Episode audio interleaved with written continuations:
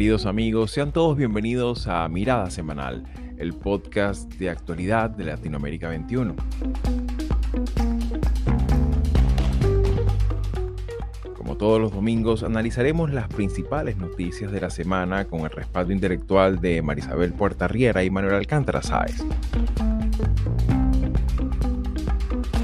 Estamos preparados para ganar la elección y para que, primero Dios, yo sea la primera mujer presidenta de Guatemala pasado domingo 25 de junio, entre inhabilitaciones, controversias e irregularidades, se celebraron las elecciones generales en Guatemala, la décima elección desde el retorno a la vida democrática desde 1985, en la que se eligen presidente y vicepresidente, diputados del Congreso de la República, 340 corporaciones municipales y 20 diputados titulares para el Parlamento Centroamericano. Para esta elección, tal como se presagiaba, ningún candidato consiguió la mayoría absoluta, por lo que habrá segunda vuelta para el domingo 20 de agosto, la cual se disputará entre Sandra Torres y Bernardo Arevalo un proceso electoral envuelto en importantes irregularidades y una gran desconfianza tanto al sistema electoral como a la clase política, lo cual en parte se ha visto reflejado en una abstención superior al 40% y un histórico voto nulo de 17%, porcentaje superior a cualquiera de los alcanzados por los candidatos en disputa.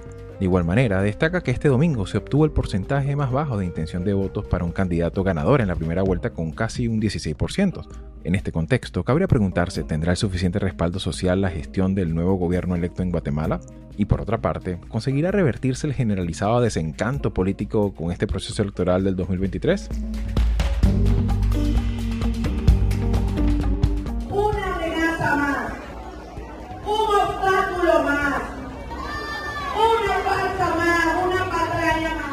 Para el segundo bloque del programa, la elección primaria que la oposición venezolana ha venido organizando en los últimos meses entra en una fase de definiciones que siguen lejos de disipar las múltiples interrogantes que aún persisten alrededor de ella, lo cual en buena medida da cuenta de la hostilidad que impone el régimen de Nicolás Maduro sobre cualquier forma de resistencia política en la Venezuela de nuestros días. A pesar de las asimetrías del propio sistema electoral, la Comisión Nacional de Primarias tomó la decisión de continuar de forma autogestionada el proceso, aunque esto pudiera representar no alcanzar la cobertura logística a nivel nacional e internacional que se plantea, comprometiendo sensiblemente el efecto aglutinante que se aspira que tenga este proceso ante una oposición que vive su momento de mayor fragmentación en la historia reciente. Una vez cumplido el lapso de postulaciones, 14 fueron los precandidatos inscritos, entre los cuales destacan nombres conocidos en el espectro opositor venezolano como María Corina Machado, Enrique Capriles Radonsky, Manuel Rosales o Delsa Solórzano, así como otros menos conocidos, con lo cual se inicia una nueva fase de pre-campaña hasta el día de esta primaria, previsto para el 22 de octubre.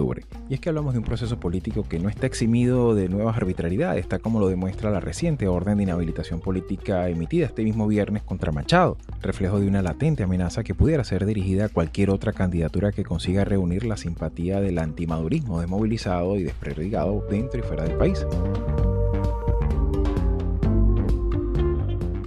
Abuela que soy, necesito saber el nombre de mi nieta, si está viva o ya está muerta. ¿Por qué? Porque no sé nada.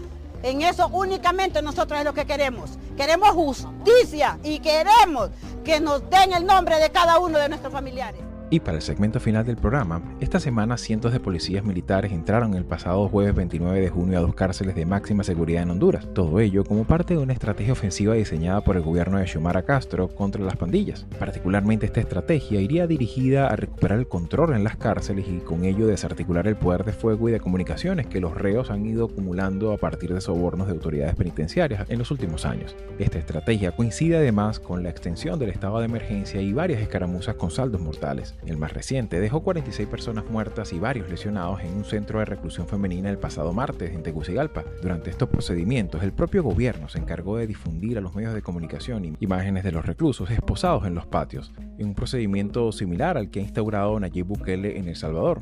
Ante esta respuesta gubernamental en Honduras, cabría esperar la proliferación de un nuevo paradigma de militarización de la seguridad ciudadana en Centroamérica.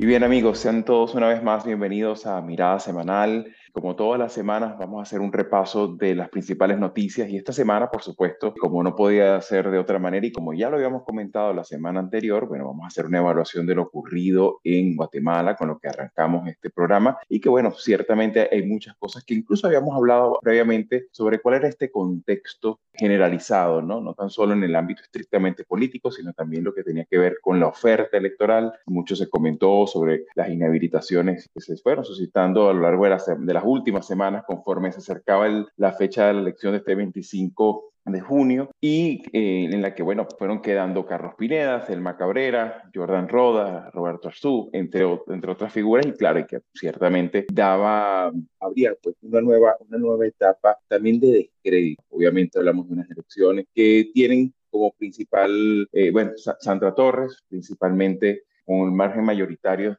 de preferencias y seguido por una figura que, bueno, ya me comentarán ustedes un poco más en detalle, como que de alguna manera la gran sorpresa, ¿no? Este, el caso de este representante del partido Semilla, un partido que, bueno, pareciera que haber, haber dejado ya semillas, incluso por usar la metáfora, haber inseminado también el Parlamento de Guatemala y que, claro, de alguna manera, pues nos debe llamar la reflexión, sobre todo considerando que hay un importante número de de votos nulos, importante número de, de, abstenciones. Y en ese sentido, me gustaría, con ese sentido, me gustaría eh, arrancar tu apreciación, Manolo. ¿Cómo ves tú estos resultados? Oh, y sobre todo considerando que estamos hablando de una, elección que se abre de nuevo a una segunda vuelta con estos dos candidatos. Yo creo que lo primero que tenemos que recordar es que Guatemala ocupa un lugar eh, muy bajo en términos de calidad de la democracia en la región. Después de los países considerados como autoritarios, como es el caso de, Cuba, Venezuela y Nicaragua, Venezuela siempre está ahí, está justo con el vecino Honduras en términos de, su desempeño democrático. Esto se proyecta en, por ejemplo, en, la anulación de candidaturas de forma arbitraria, como ha sucedido en esta elección y en las anteriores. ¿no? Se refleja también, tú lo acabas de decir, en una participación electoral muy baja. De acuerdo que en, Guatemala el voto no es obligatorio, pero a veces eh, cuesta mucho llegar al 60% de la participación y que y en este caso además se ha visto complementado con el hecho de que el voto nulo y en blanco son la, la principal preferencia del electorado. ¿no? Y otra característica que me parece que también es importante y es que tratándose de una elección a segunda vuelta, eh, los dos candidatos en este caso una candidata y un candidato que pasan a la segunda vuelta, lo hacen por debajo del 30% de las preferencias del electorado. ¿No? O sea, fijémonos, 30%, cuando eh, esto siempre fue tradicional en, eh, Guatemala, pero la, ocasión anterior era el 40%. Y fijaros que el actual presidente, Jean Matei, pasó a la segunda vuelta en el, hace cuatro años, en 2019, con el 13,9% de los votos. O sea que en este sentido, Bernardo Arevalo, que tiene un voto inferior en dos puntos a este que acabo de decir, podría llegar a ser presidente de Guatemala. Bernardo Arevalo es un personaje muy interesante, primero por eh, ser hijo de eh, Juan José Arevalo, un, uno de los grandes presidentes de, América Latina de la década, en, este caso de la segunda mitad de la década de los 40, y que supuso un hito verdaderamente en la vida política de Guatemala. ¿no? Y luego además él mismo también es un hombre que tiene una, una carrera intelectual importante, que se ha desempeñado en puestos de representación internacional y que lidera este partido político Semilla, que es un resultado de las eh, movilizaciones que hubo en Guatemala en el año 2015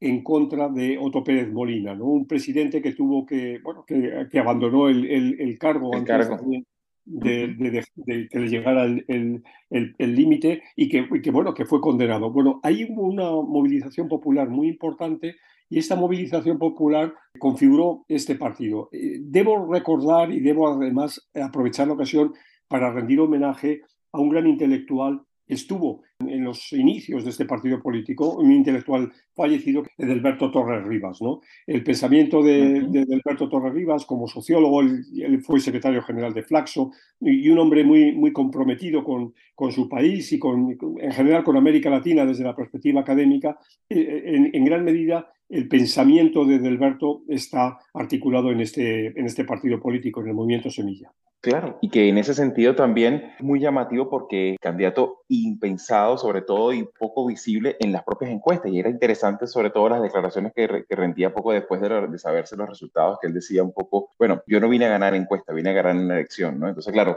esto obviamente pues marca todo también una, una tendencia donde ciertamente me gustaría un poco también de apreciación al respecto, Marisabel, hablamos de una elección que, bueno, tiene a Sandra Torres de la Unidad Nacional eh, de la Esperanza, que, que como vendría a ser la, la, las siglas de UNE, como la principal favorita, pero con unas comillas muy pronunciadas, porque ciertamente, no tan solo como lo que había comentado el tema de la, del voto nulo, de la baja participación, sino que también ha habido cuestionamientos incluso recogidos eh, por organizaciones internacionales como Human Rights Watch, entre otras, incluso observaciones interna eh, la, la, propia observación internacional en la que hablaba de inconsistencias, de problemas, sobre todo en la integridad y en la credibilidad, por supuesto, que ha tenido estas elecciones. En ese sentido, Marisabel, ¿cómo ves tú, cuál es tu visión general de esta dinámica electoral, sobre todo considerando que, bueno, hay una segunda vuelta que no pareciera, por, por lo que se relata, no pareciera que disipa dudas al respecto?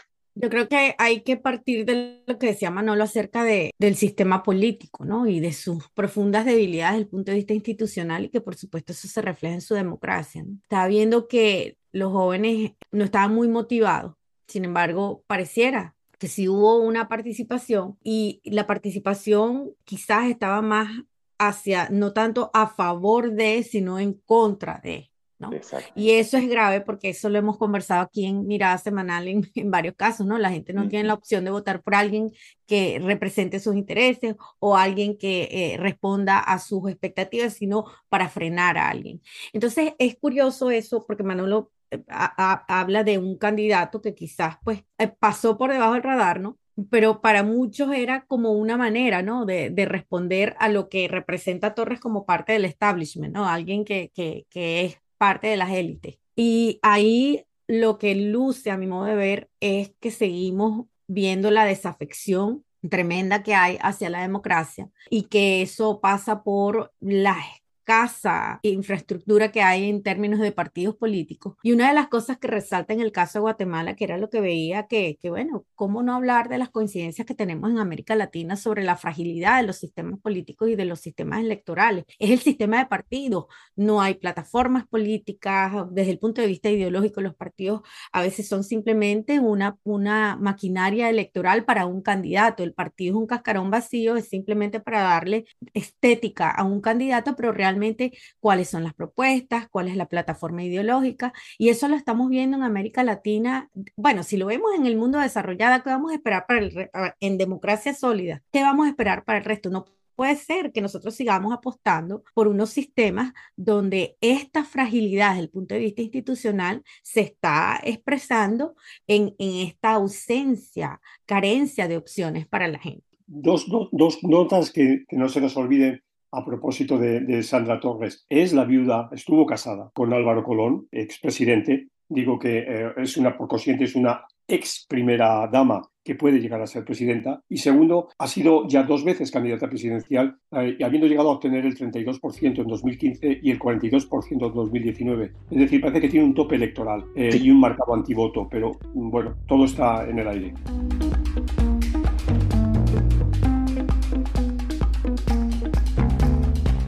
Y bueno, para pasar a nuestro segundo tema, nos dirigimos hacia Venezuela, país que, como bien ya sabemos, sobre todo los que estamos aquí eh, participando de este programa, es un contexto político muy incierto. En lo único que medianamente se tiene como una mera referencia es que correspondería, de acuerdo al diseño eh, constitucional, eh, elecciones para el 2024, elecciones que por supuesto están todavía pues en, en, un margen de nebulosa muy grande, porque no tan solo en el plano de las fechas, que ya, es bastante, sino sobre todo en las condiciones electorales en las que estas elecciones se, se presentan, un contexto autoritario que por los momentos, de acuerdo al, al, fragor de los acontecimientos, pues difícilmente podríamos hablar de, mejoras o de concesiones o de un acercamiento incluso de negociación que permita mayores márgenes de certidumbre y sobre todo desarmar la hostilidad estructural que hay para hacer oposición y para hacer política en general en Venezuela. Hablamos de un, de un sistema político que todavía tiene un déficit democrático en muchísimos ámbitos y particularmente el, el electoral, uno de ellos. Y precisamente en ese contexto, recientemente el 15 de junio, muchas veces, sobre todo en, en el caso de la oposición, había mucha controversia con respecto a la participación del CNE en este proceso de elecciones primarias, que bueno, desde la propia implosión del gobierno interino en enero de este, de este mismo año 2023, se, se creía que las elecciones primarias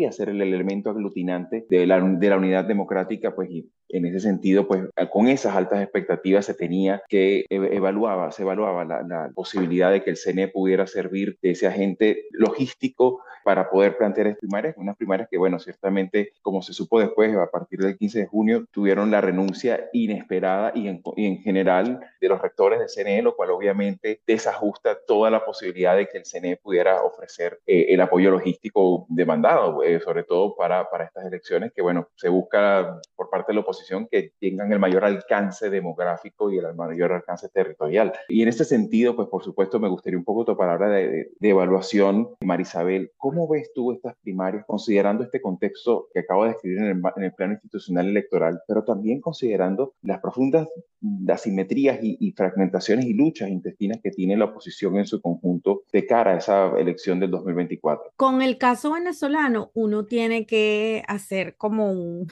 esto a veces parece más bien un proceso de, como llaman aquí, ¿no? Es política 101. Vamos a comenzar por el principio. Un régimen político donde no hay respeto por el Estado de Derecho, donde las instituciones han sido devastadas, donde los principios y los valores de la democracia han sido puestos a un lado, solamente se utilizan a la hora de decir, bueno, aquí una elección, aquí un proceso viciado, manipulado. En, en esas circunstancias, cuando una oposición democrática se enfrenta a un régimen político de esas características, tiene que estar consciente de que primero no va a tener las garantías, no va a tener las condiciones que en una democracia son mínimas y fundamentales. Entonces, en ese, entendiendo ese panorama, esa oposición sabe que va a luchar, que va a ser una lucha cuesta arriba y que muy probablemente ese esfuerzo no vaya realmente a lograr un cambio, digamos, estructural y, y, ni siquiera es, es, simplemente, a veces es duro plantearlo en estos términos, ¿no? Pero a veces es un esfuerzo más simbólico que realmente de, de, de, de, transición, aunque todo el mundo quizás en el país lo espera, ¿no? Pero el problema es ese, esto que está pasando con el CNE, fíjense que los tiempos desde el punto de vista formal legal para la constitución del nuevo CNE, eso va a tomar quizás unos tres meses o más, ¿no? Entonces, hay que entender que esto está hecho dentro del propósito del, del, del gobierno de retrasarlo todo, de complicarlo todo, pero sobre todo de profundizar las diferencias que existen entre la oposición, no solamente las diferencias que hay desde el punto de vista, digamos, desde la narrativa política, ¿no? Eh, quienes quieren una, un cambio inmediato, una transición inmediata, quienes apuestan por el, un, un proceso de largo aliento. El asunto es procedimental, hemos visto las discusiones de si era manual, de si era con las máquinas, ahí se enfrascaron en, esa, en ese debate. El asunto es, ¿tenemos que participar, sí o no? Sabemos que vamos claro. a participar en desigualdad de condiciones. Eso que tú llamas la asimetría, eso, eso lo hemos visto, observado en el proceso político venezolano y pareciera que todavía la oposición no ha entendido que el juego es asimétrico. Claro, y que, y que precisamente el gobierno sabe muy bien utilizar esa carta, que, que, es llamativo sobre todo los periodistas que cubren la fuente electoral en Venezuela, la precaria fuente electoral que todavía sigue existiendo, que bueno, es como que de alguna manera el gobierno jugara a colocar a, a figuras en esa institucionalidad que generen la mayor desconfianza y la mayor desmovilización posible para que precisamente el proceso no cuente con la,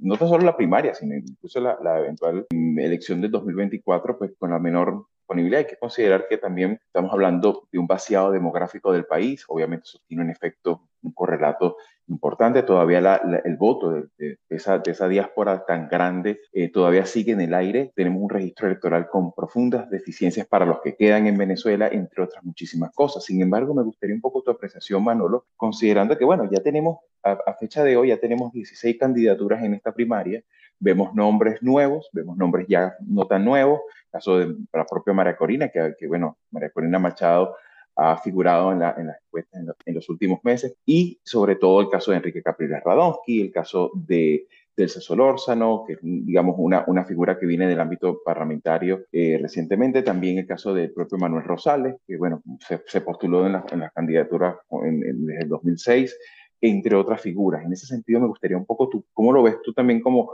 desde afuera, considerando todas estas características que hemos hablado ya, Marisabel y yo?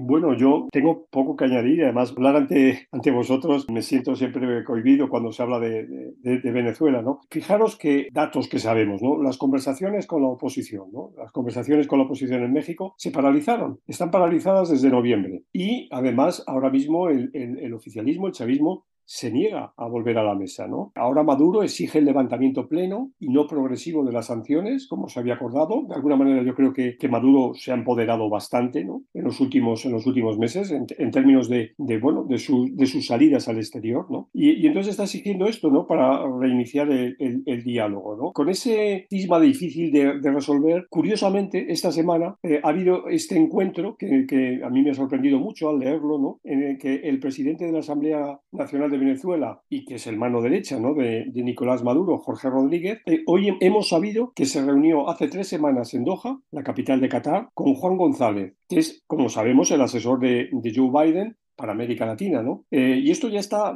digamos, eh, está confirmado oficialmente. El encuentro se llevó a cabo sin presencia de mediadores ni terceros actores. Es decir, uno se da cuenta que los cauces que podríamos denominar más obvios, como era eh, las reuniones de México, o la intermediación en un momento pareció que Petro que el gobierno colombiano iba a jugar, pues han desaparecido. Y sin embargo, se están manteniendo este tipo de encuentros. ¿Qué se habla ahí? ¿Qué se decide? Mm, sinceramente no lo sé. Ahora, hablando de las candidaturas, por lo que tengo entendido, parece que la candidatura de María Corina Machado es la que cobra más fuerza ¿no? y la que tiene, digamos, más visos de poder ser la candidata que en una fecha, por supuesto, todavía por definir y que, el, régimen de, Maduro va a guardar hasta el último minuto, podría ser la, la esperanza de, de la oposición, ¿no? Digamos, una esperanza que se articula desde una posición muy extrema, si se quiere, ¿no? Pero probablemente en un escenario de polarización lo más lógico sea que frente a Maduro se presente alguien extremadamente extremo,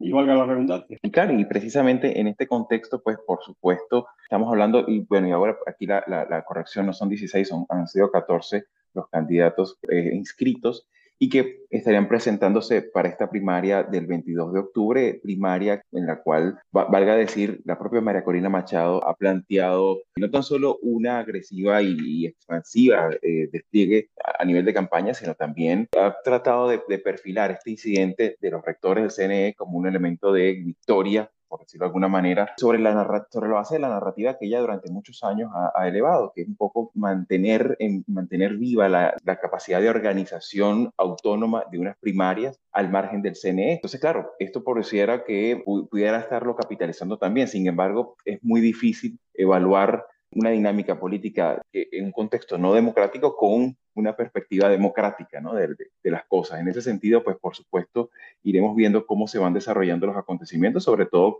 considerando pues, que en un contexto tan poco competitivo, con tan poca certidumbre sobre las reglas del juego, pues eh, evidentemente puede cambiar en cualquier momento, sobre todo considerando esto, este encuentro que muy eh, oportunamente ha, destacado Manolo. Eh, así que bueno, por supuesto, vamos a seguir al tanto de lo que vaya ocurriendo.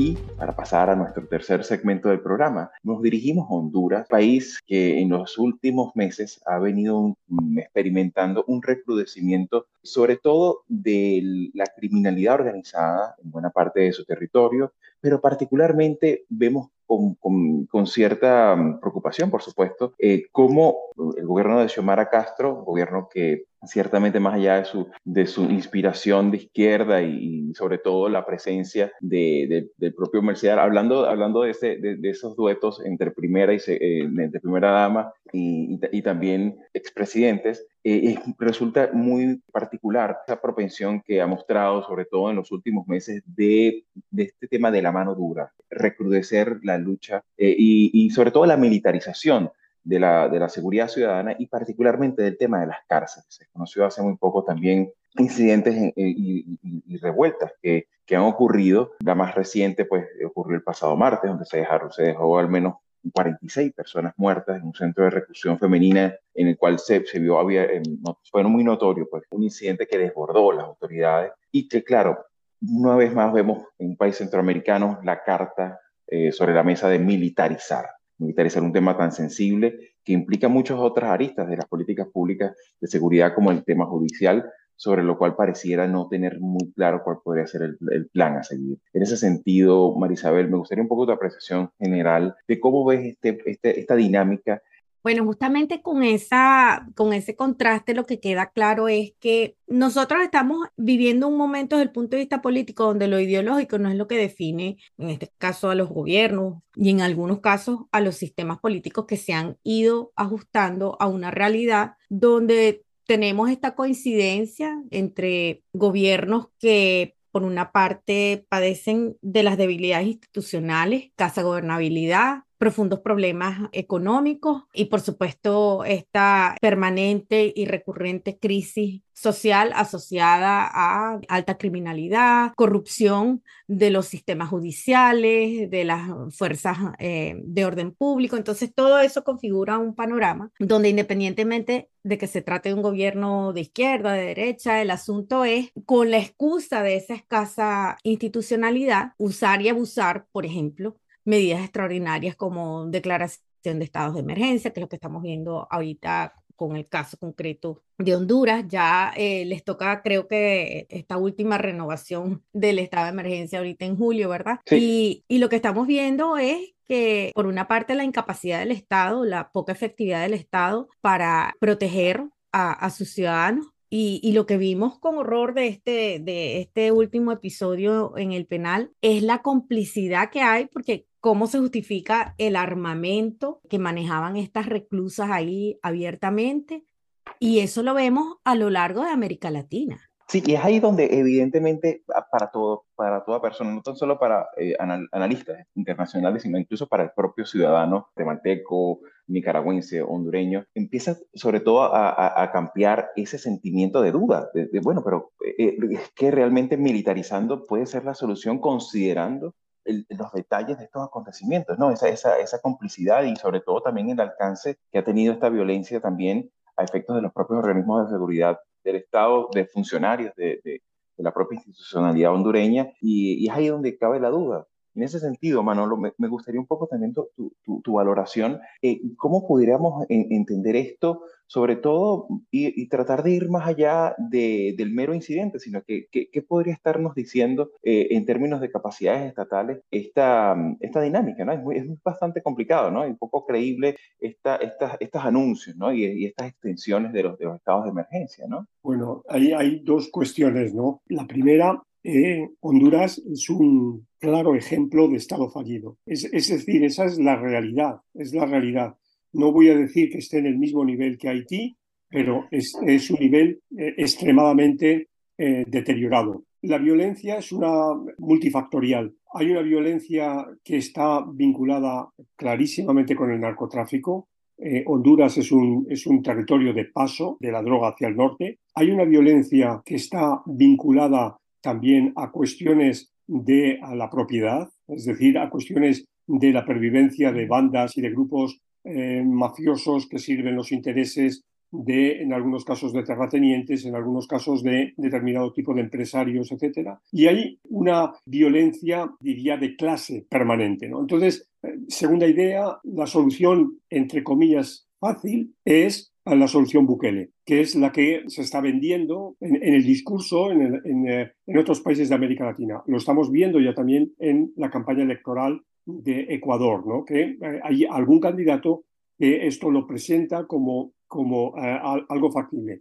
Y sabemos que no es así, es decir, una mano dura, una mano fuerte no resuelve los problemas. Puede resolver el problema en los cinco primeros minutos, ¿no? Y la gente tener la sensación de que, de que eh, está más tranquila que hace mm, tres meses. Pero sabemos que este escenario no hace sino, sino producir un escalonamiento de otro tipo de, violencia porque no se resuelven los problemas de, fondo. No se resuelve el, problema de la ineficacia de la justicia, no se resuelve el problema de eh, enorme desigualdad que eh, que existe en el país y demás. Entonces, se, puede decir, bueno, entonces, ¿cuál es la solución? ¿no? O sea, la solución eh, es muy fácil, claro, en un programa como el que estamos, decir, bueno, que se aplique el Estado de Derecho y plantear una reforma en profundidad, por ejemplo, pues partiendo de la reforma fiscal, ¿no? Algo que nadie quiere oír hablar, pero cuando ustedes ven los datos de la presión fiscal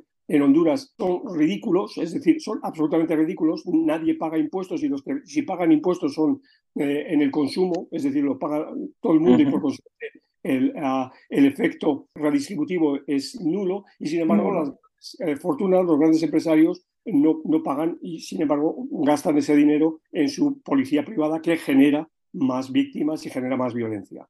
Claro, y que, y que incluso tomando en consideración, creo que eh, me imagino que hacías referencia al caso de Jan Topic, ¿no? En, Ecuador. Y que, y que, obviamente muchas veces incluso los comentaristas dicen, bueno, eh, sabe mucho de seguridad y de defensa y todo, y todas estas cosas considerando que el tipo fue formado pues por la Legión extranjera. Pero claro, el tema es cómo se lleva eso en el plano de la política pública de seguridad cómo se hace sostenible, ¿no? Sobre todo en el largo plazo. Y en ese sentido, pues por supuesto, da, mucha mm, también cierto aire de, preocupación, sobre todo considerando que en la, en esa, en la propia elección, mm, de alguna manera, pues, pues consiguió la victoria eh, Xiomara Castro. Ciertamente, pues, y recuerdo haber, haber recorrido este tema en conversación en, en, una de nuestras entrevistas con eh, Ana Claudia Santano, que ella particularmente examinó el tema de la integridad electoral y la participación, sobre todo de los jóvenes en esa elección, pues lamentablemente pareciera que esa, esa misma juventud poco a poco está perdiendo esa, esa credibilidad en, el, sistema de justicia y sobre todo en la institucionalidad en, un tema tan sensible como el tema de la violencia. De todas formas, bueno, seguiremos examinando lo que vaya ocurriendo en los próximos días, porque claro, ciertamente Guatemala, Honduras y El Salvador pues juegan un papel importantísimo en ese, ese, ese triángulo del de norte, Centroamérica tan importante para la región. Así que bueno, mis queridos, se nos ha echado el tiempo encima, pero bueno, como siempre, muchísimas gracias por estar allí. Volveremos con nuestro programa la semana que viene. Así que bueno, muchísimas gracias. Saludos.